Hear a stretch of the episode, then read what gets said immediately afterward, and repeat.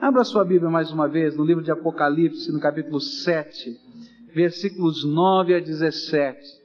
A palavra de Deus nos diz assim: Depois destas coisas, olhei, e eis uma grande multidão que ninguém podia contar, de todas as nações, tribos, povos e línguas, que estavam em pé diante do trono e em presença do Cordeiro, trajando compridas vestes brancas e com palmas nas mãos, e clamavam com grande voz: Salvação ao nosso Deus, que está sentado sobre o trono e ao Cordeiro.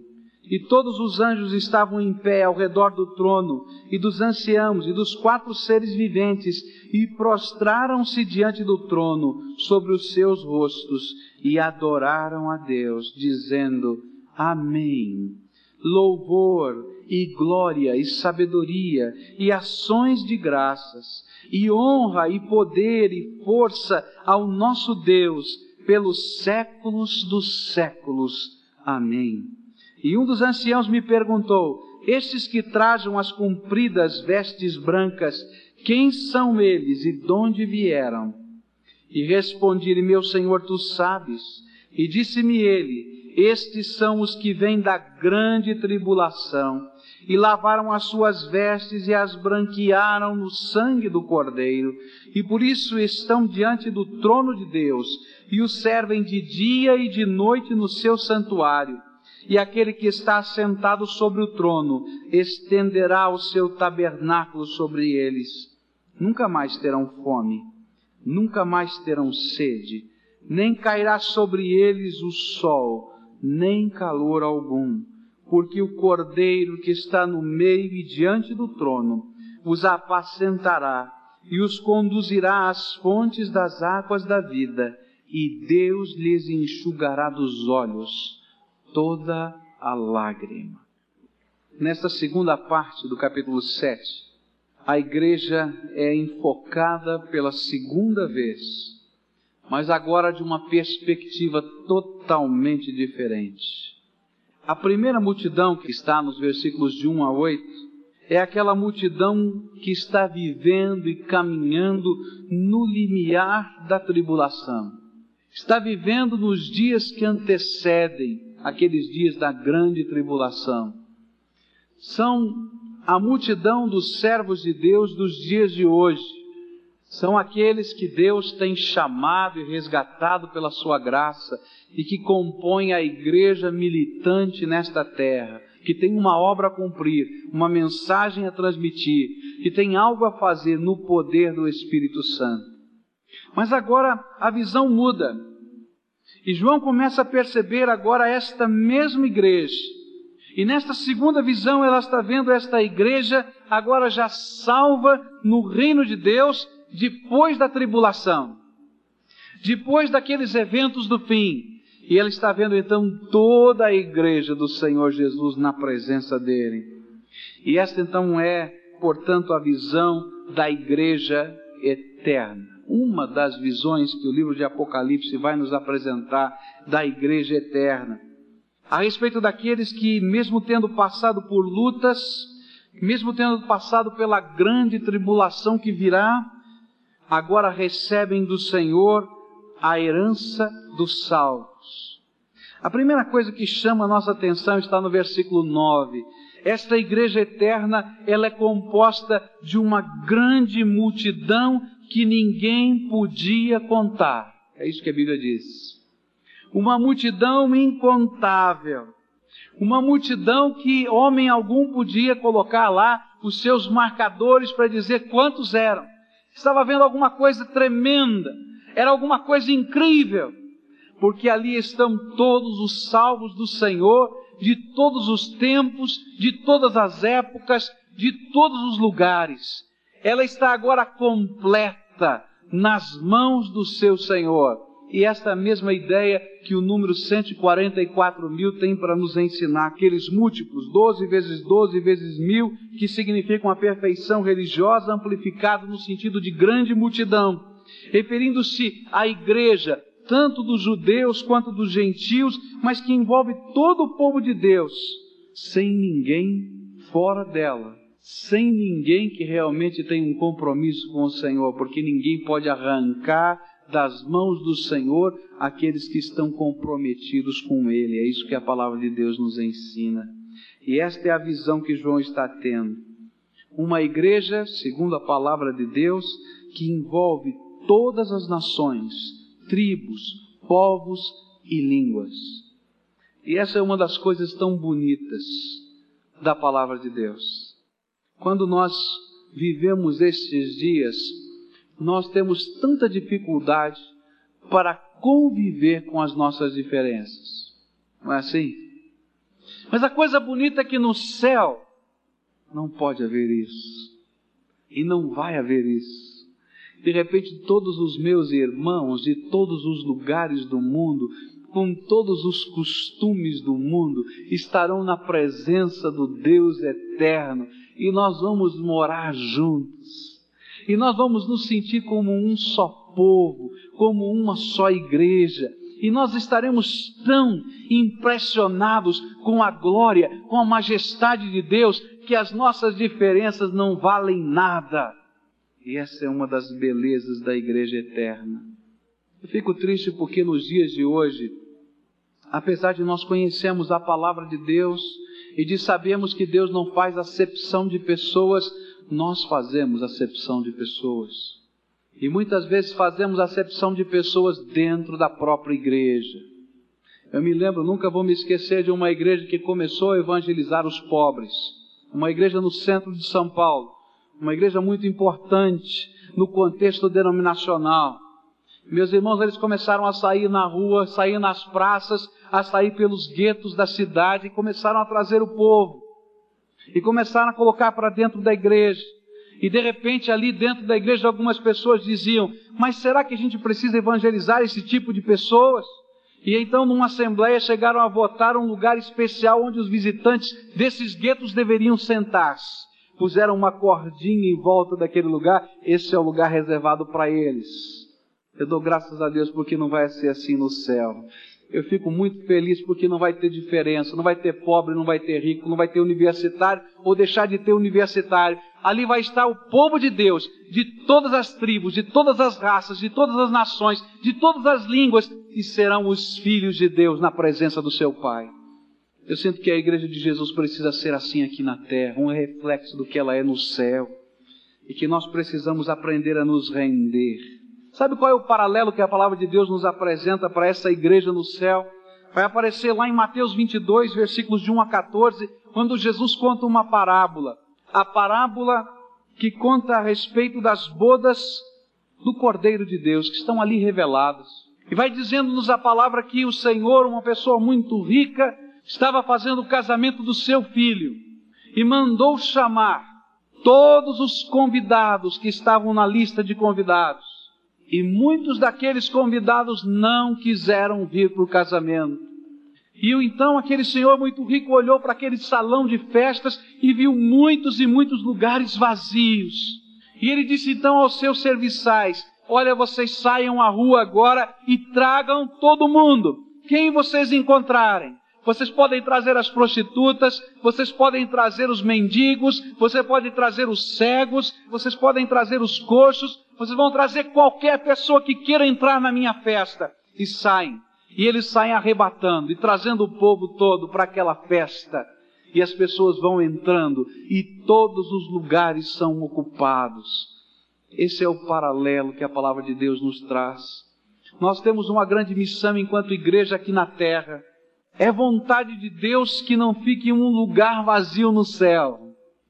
E o lugar vazio no céu não é contado pelo número de pessoas, porque todos quantos desejarem ter Jesus como Senhor e Salvador, poderão recebê-lo, há lugar para eles. Mas sabe qual é a vontade de Deus? É que não falte nenhum povo, nenhuma língua, nenhuma nação na face da terra que não tenha tido a oportunidade de ouvir a palavra de Deus. E este é o único sinal que Mateus 24 nos apresenta da vinda do Filho do Homem. Sabe o que é que falta para Jesus voltar? Esse evangelho ser pregado em todo o mundo.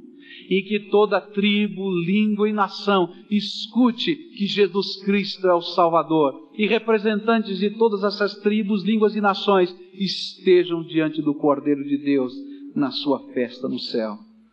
Esta é a missão da igreja, anunciar a mensagem da salvação.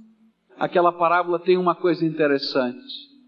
Dentre todos os convidados que entraram, havia um que foi mandado embora. Só um foi mandado embora. Sabe por quê? Porque ele não tinha as roupas adequadas para estar ali dentro. E nesta parábola a gente vai aprendendo que somos todos convidados. Deus deseja que entremos, mas precisamos nos deixar ser vestidos pela graça, pelo poder de Deus. Precisamos deixar-nos ser transformados pelo Senhor Jesus. E todos quantos se permitem ser transformados por Jesus têm direito nesse lugar eterno de Deus. Esta é uma mensagem de segurança. As igrejas que estavam recebendo o Apocalipse estavam vivendo um tempo de grande tribulação. Muitos estavam sendo presos, muitos estavam sendo mortos, muitos estavam sendo convidados a negar Jesus como Senhor e Salvador da sua vida a dizer que outros senhores existiam. Muitos por causa disso morriam. Mas a mensagem que João agora apresentava nessa visão era a mensagem da segurança. Todos quantos estão na palma da mão de Deus, mesmo que venham a morrer nesta terra, mesmo que venham a ser perseguidos, mesmo que tenham grandes aflições, nada vai se comparar àquilo que o Senhor tem preparado para nós, e o seu lugar não será tomado se você continuar permitindo ser revestido da graça de Deus. Você só vai ser expulso desse lugar se você não permanecer com as roupas da salvação. Esta é a mensagem que o Senhor tem colocado. E essa é a mensagem de consolação sobre a nossa vida. Sabe por quê? Porque no meio deste mundo, nós que somos selados pelo Espírito Santo, passamos por lutas, por problemas, por aflições, por enfermidades, e às vezes somos tentados de uma ou de outra maneira a abandonar a nossa fé. Somos tentados a não acreditar. Somos tentados a só enxergar o mal que nos cerca e não a glória do Senhor que está sendo derramada sobre a nossa vida. Esse texto nos chama a atenção para enxergar muito mais além do que as coisas que estão acontecendo nesse mundo ele nos chama a enxergar o céu de Deus. O céu onde o seu povo vai estar eternamente na presença do Senhor. O céu onde o Senhor mesmo estará cuidando das nossas vidas e pastoreando a cada um de nós. Sabe qual é a descrição desta igreja? Diz a palavra de Deus que esse povo, essa grande multidão de todas as nações, tribos, povos e línguas, eles permaneciam em pé na presença do trono de Deus, do Deus eterno e do Cordeiro de Deus. E eles vinham trajando agora as vestes brancas e tinham palmas na mão. Sabe o que isso significa? Significa que esta é a igreja vitoriosa. A igreja que vai estar na presença de Deus eternamente é aquela que tem a vitória de Deus. Às vezes nós não entendemos a vitória. E às vezes, quando nós olhamos o mundo e as circunstâncias que estão acontecendo na nossa vida, nós estamos questionando: Senhor, onde está a vitória? A vitória que o Senhor nos prometeu. E a maior de todas as ilustrações disso é quando nós olhamos para a cruz de Jesus. E quando nós olhamos para aquilo que aconteceu com o Filho de Deus, Senhor dos céus e da terra, soberano. E de repente nós o vemos lá no Getsemane sendo preso, e o vemos sendo arrastado e julgado, e o vemos sendo espancado, e o vemos a, com a coroa de espinhos sobre a sua fronte, e o vemos sendo crucificado, morrer e entregar o seu espírito ao Pai. E alguém poderia dizer: onde está a vitória do Filho de Deus? Como aconteceu com o nosso Senhor, às vezes acontece com a nossa vida.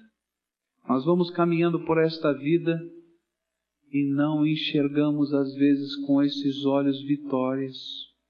Porque diante do conceito humano, diante das coisas que estão acontecendo, nós estamos pensando que são derrotas. Mas o Senhor nos chama a atenção para a verdadeira vitória. A verdadeira vitória é aquela que ninguém pode tirar de nós. A verdadeira vitória é eterna, porque o Senhor tem derramado a sua graça sobre nós. Sabe o que o apóstolo Paulo ensinou? Romanos 8, versículo 18 diz assim: Pois tenho para mim que as aflições desse tempo presente não se podem comparar com a glória que em nós há de ser revelada. E ele diz ainda em 2 Coríntios 4, versículos 17 e 18: Porque a nossa leve e momentânea tribulação produz para nós, cada vez mais abundantemente, um eterno peso de glória. E ele dá um conselho: não atentando nós nas coisas que se veem, mas sim mas que se não veem, porque as que se veem, estas são materiais, estas são passageiras, mas as que não se veem são eternas. É isso que a palavra de Deus tem a nos dizer. Talvez você esteja vivendo, meu querido, nessa vida, aquilo que possa parecer derrota. Talvez você esteja vivendo na sua vida, quem sabe, enfermidade. Talvez você esteja vivendo na sua vida situações de conflito. Talvez você esteja vivendo na sua vida injustiça e calúnia. Talvez você esteja vivendo na sua vida aqueles espinhos que marcam o nosso coração. Talvez você esteja sendo confrontado por aqueles que estão sempre lhe dizendo: onde está o teu Deus? Aqueles que estão te dizendo: aonde, aonde vai levar a sua fé? E eu quero dizer para você aonde a sua fé vai te levar, vai levar você à presença eterna do Senhor para todo sempre. Para todo sempre. Um dia todos nós vamos ter que morrer aqui nesta terra. E essa é uma realidade da palavra. E é uma realidade da vida. Mas ainda que pareça que o nosso corpo está acabando e que tudo está acabando, nós podemos ter a certeza de que estas promessas da igreja eterna na presença de Deus no céu são verdade que dura para sempre. E nós caminhamos pela fé até o dia que o Senhor há de nos chamar. Um dia Ele vai chamar toda a sua igreja de uma só vez e vai convocar todos aqueles que estão vivos a subirem à sua presença num piscar de olhos. Será o dia do arrebatamento da igreja. Nesse mesmo dia Ele vai ressuscitar todos aqueles que morreram com Ele. Naquele instante, todos aqueles que estavam em espírito na presença do Pai receberão o seu corpo glorificado e nós seremos esta grande multidão eterna na presença do Senhor. É isso que a palavra de Deus está nos dizendo. Uma igreja vitoriosa, porque ninguém pode roubar a nossa vitória. Não é tolo aquele que larga o que não pode segurar para segurar o que não pode perder. E às vezes nesta jornada nós temos que largar coisas que não são eternas para segurar aquilo que Deus tem colocado na nossa vida, que é eterno, que dura para sempre. O que mais esse texto fala sobre esta igreja? Diz que esta é uma igreja que adora. Diz a palavra de Deus no versículo 10 que todos os salvos estão adorando. Diz ainda a palavra de Deus no versículo 11 que todos os seres angelicais adoram junto com os salvos e exaltam o nome de Deus. Às vezes nós não entendemos muito bem o que é adoração, mas esse texto começa a nos ensinar o que é a verdadeira adoração. Naquele instante, quando toda a igreja estiver reunida, aquela grande multidão, e você estiver olhando para sua roupa branca, que foi lavada no sangue do Cordeiro, e você estiver segurando a palma da vitória na tua mão, e naquela hora que você olhar para o trono de Deus, os seus olhos espirituais poderão ver, mas ver de verdade aquilo que é espírito. Naquele momento em que você olhar para Jesus Cristo ressuscitado e puder contemplar a sua glória. Mas naquele instante, enquanto os seus olhos puderem enxergar aquilo que Deus vê e os anjos do Senhor ali, Sabe o que vai acontecer? Você vai entender o que é salvação. Sabe por quê? Você vai lembrar quem você era. Porque você não vai perder a sua consciência. Você não vai se perder no infinito de Deus, você vai ser uma pessoa. Naquele instante você vai lembrar, eu vou me lembrar, eu, puxa vida, eu sou Pascoal, eu me lembro da minha vida. Eu me lembro de quem eu era. Eu me lembro de onde eu estava. Eu me lembro dos meus pecados. Eu me lembro do que eu era digno, eu era digno do inferno, e de repente eu estou olhando o trono de Deus, eu estou olhando o Senhor Jesus, eu estou olhando os seus anjos, eu estou com a roupa da vitória, eu estou com a palma da vitória na mão. E sabe o que eu vou dizer? A salvação procede do Deus e do seu Cordeiro para minha vida. E eu vou estar adorando ao meu Senhor por aquilo que eu vou estar presenciando. O Senhor me deu a vida eterna. E naquela hora o meu coração vai transbordar, o seu também, e nós vamos nos derramar na presença do Senhor com alegria, e nós vamos nos prostrar com o rosto no chão diante da magnitude, da glória do eterno Deus, magnitude essa perceptível, visível, e nós vamos estar exaltando o Senhor pela coisa mais preciosa que recebemos, a nossa salvação. Sabe por que nós não, não sabemos adorar tantas vezes nesta terra? Porque às vezes nós não conseguimos enxergar a dimensão destas coisas espirituais e nós só estamos olhando para a unha que está encravada no nosso pé, e nós só estamos olhando para a conta bancária que está lá, e nós só estamos olhando se o carro foi riscado ou não foi riscado, nós só estamos olhando para as coisas que estão acontecendo, e de repente muitos de nós estamos nos perdendo nesta vida, porque não estamos olhando para aquilo que é eterno. Sabe o que a palavra está dizendo? Tudo vai passar. Sabe o que a palavra está dizendo? Que no dia da grande tribulação, ninguém vai querer sequer guardar o seu dinheiro, vai querer correr para as montanhas e se esconder nas cavernas, porque nada mais vai ter valor. No dia em que o dia do juízo chegar sobre essa terra, nada terá significado. Tudo aquilo que nós estamos cultivando dentro da nossa sociedade perde o seu sentido.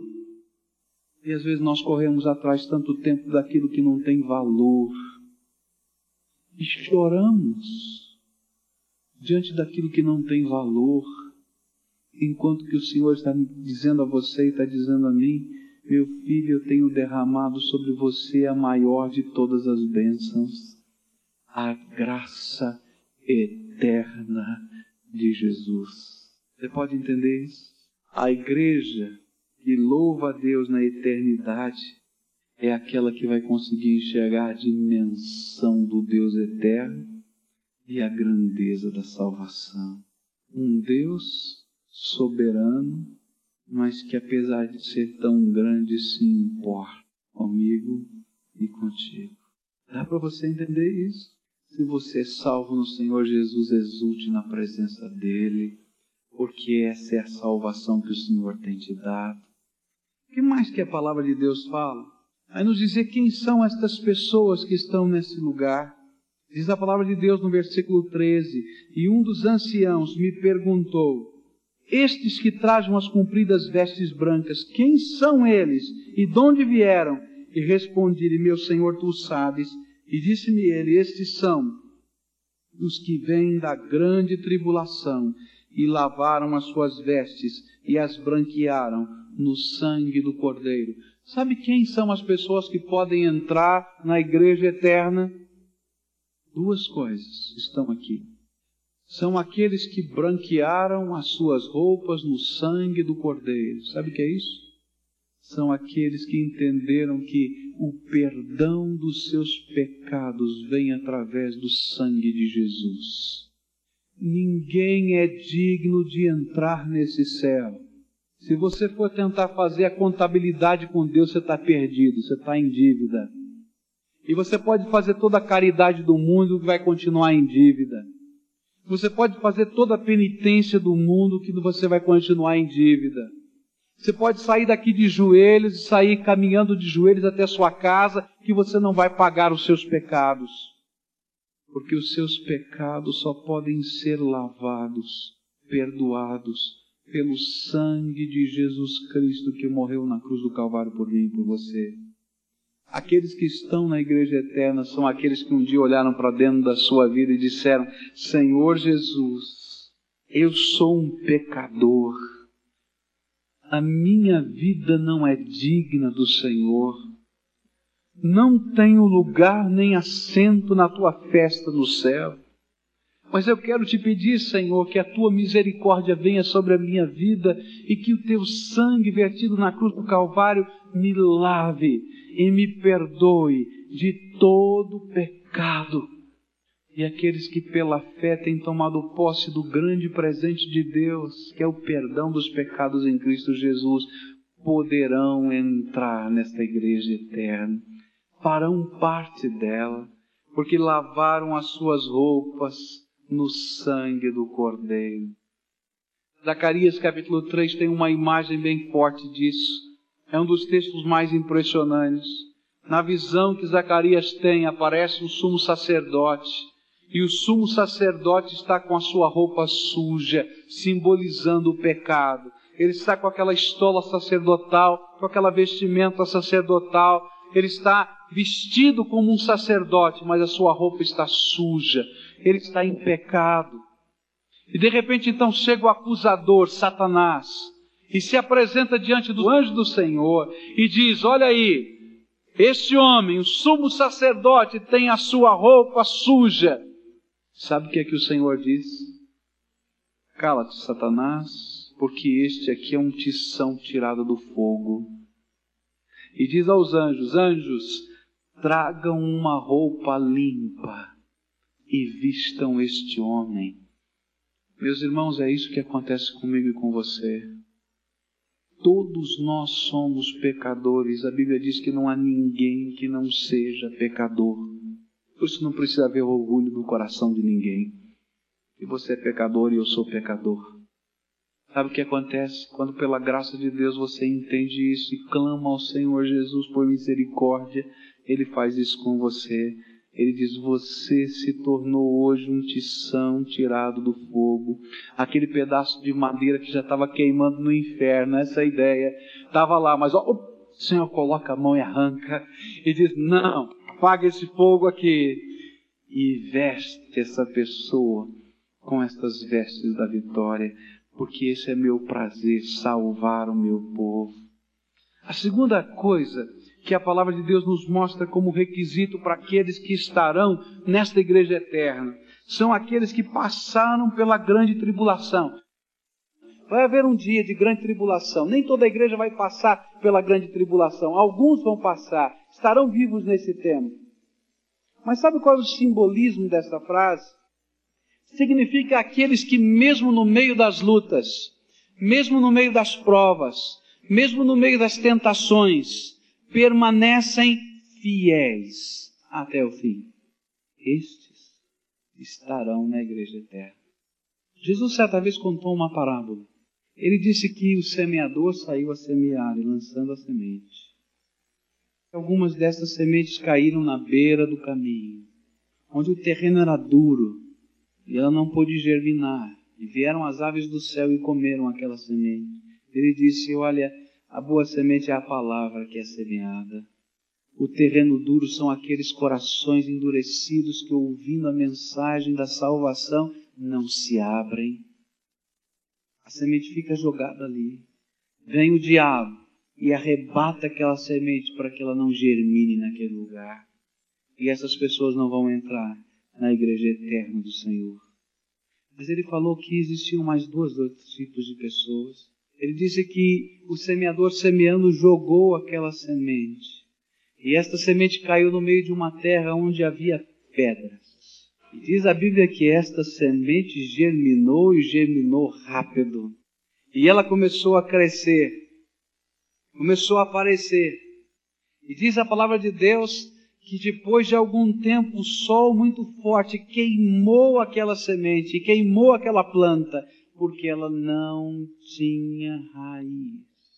E o Senhor Jesus interpretou essa parábola dizendo que muitas pessoas não vão estar na igreja eterna, porque tendo ouvido a palavra de Deus, quem sabe até se alegraram muito no seu coração e desejaram receber essa palavra, e estavam no meio do povo de Deus, e cantavam os hinos, e festejavam na presença do Senhor, e choravam na presença do Senhor. Mas quando vieram as tribulações, e quando vieram as lutas, e quando vieram as situações difíceis desta vida, quando vieram as tentações, quando vieram os problemas, desanimaram na sua fé e abandonaram. Morreu a semente esses não herdarão a igreja eterna, não vão entrar lá, porque em passando pela grande tribulação desta vida, não permaneceram firmes até o fim com o Senhor. Diz a palavra de Deus que caiu a semente num outro lugar, onde havia espinhos, e esta semente frutificou, cresceu, deu a planta, e chegou então um determinado momento quando essa planta foi sufocada pelos espinhos e também morreu. E sabe o que, que o Senhor Jesus disse? Que esta plantinha que cresceu e morreu eram pessoas que ouviram a palavra de Deus, que creram na palavra de Deus, que festejaram a presença de Deus, que choraram na presença de Deus, que se animaram na presença de Deus, que cantaram os hinos com o Senhor. Mas começaram a olhar as coisas deste mundo e buscar as riquezas deste mundo e buscar os interesses deste mundo, e buscar o sucesso deste mundo, as coisas que passam. E não havia mais lugar no coração para a semente, e ela morre. Estes também não vão estar na igreja eterna, porque aqueles que são lavados no sangue do Cordeiro precisam permanecer fiéis ao Senhor, dizendo: Tu és o primeiro na minha vida.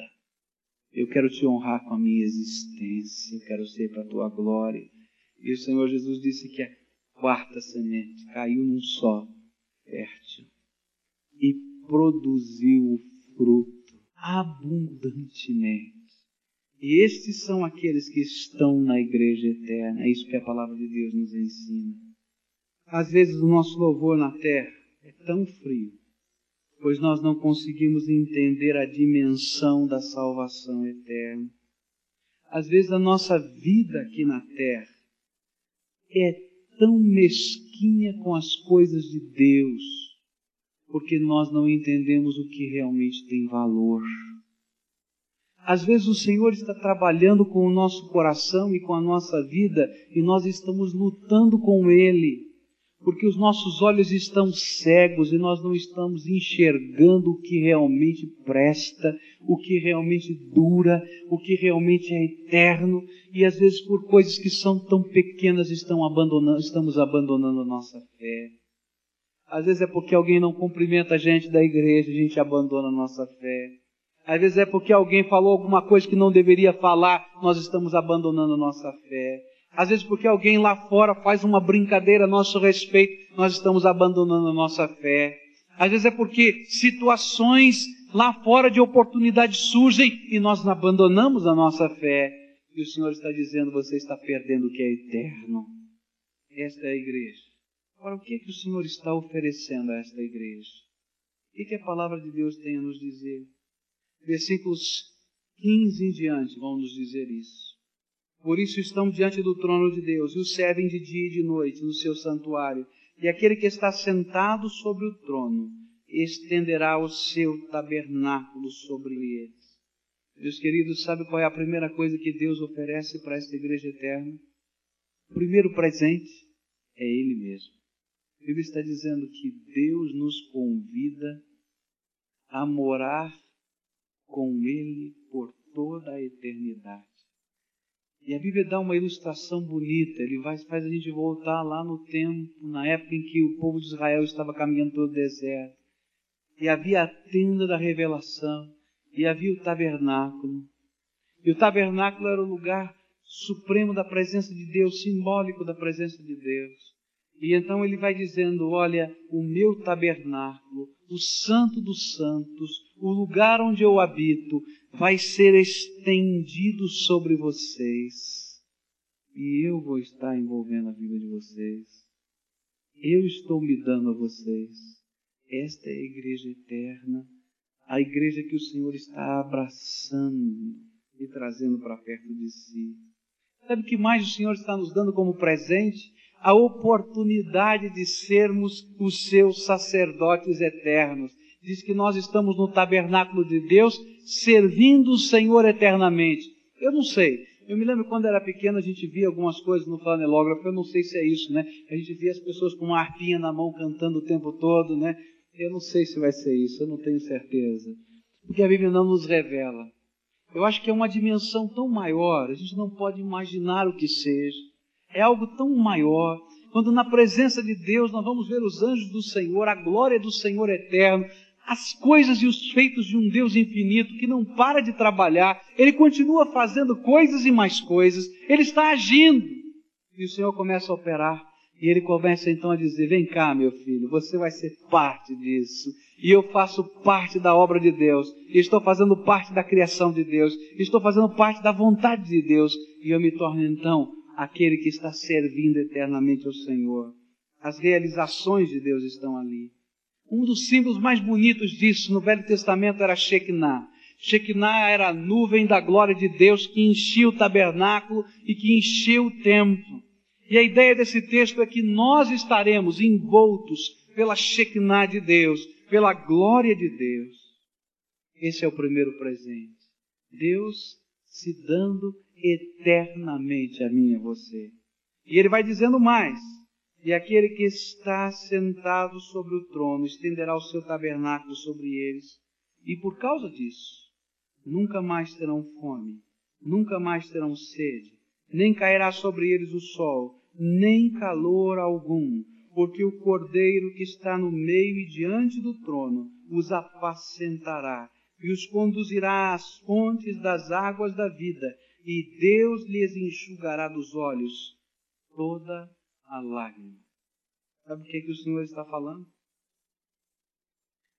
Todo o sofrimento vai ser retirado de nós. No céu de Deus não tem sofrimento, porque o Senhor está retirando isso de nós. É um presente dele. Sabe, aqui uma ilustração. O povo de Israel passou 40 anos no deserto. E sabe com que, que eles lutaram?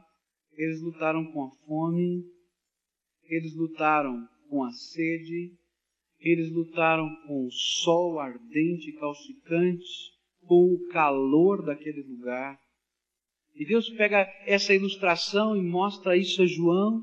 E João está vendo aquilo e está entendendo. Olha, todas aquelas coisas que na peregrinação da nossa vida têm sido angústia e luta, eu estou retirando. É meu presente para você. O que está te angustiando? Fala para mim. Pensa. Fala para Deus. Está angustiando, quem sabe, uma luta dentro de casa, uma situação difícil dentro do seu coração, um sentimento dolorido, quem sabe uma enfermidade, quem sabe uma dor. O Senhor está dizendo: Eu prometo a você que eu vou tirar isso. A minha glória vai ser suficiente para você. Eu quero dividir com você. E ele continua dizendo que o Senhor Jesus vai ser o nosso pastor. Ah, os pastores desse mundo são tão esquisitos, né? Eles falham tanto. Eu tenho certeza que eu falho tanto com vocês. Nós erramos em tantas coisas. Mas eu quero dizer para você que você tem um pastor que não falha. E esse vai ser o seu pastor por toda a eternidade. Ele é, na verdade, o verdadeiro pastor da sua vida se chama Jesus Cristo. E aqui a ilustração é do Salmo 23.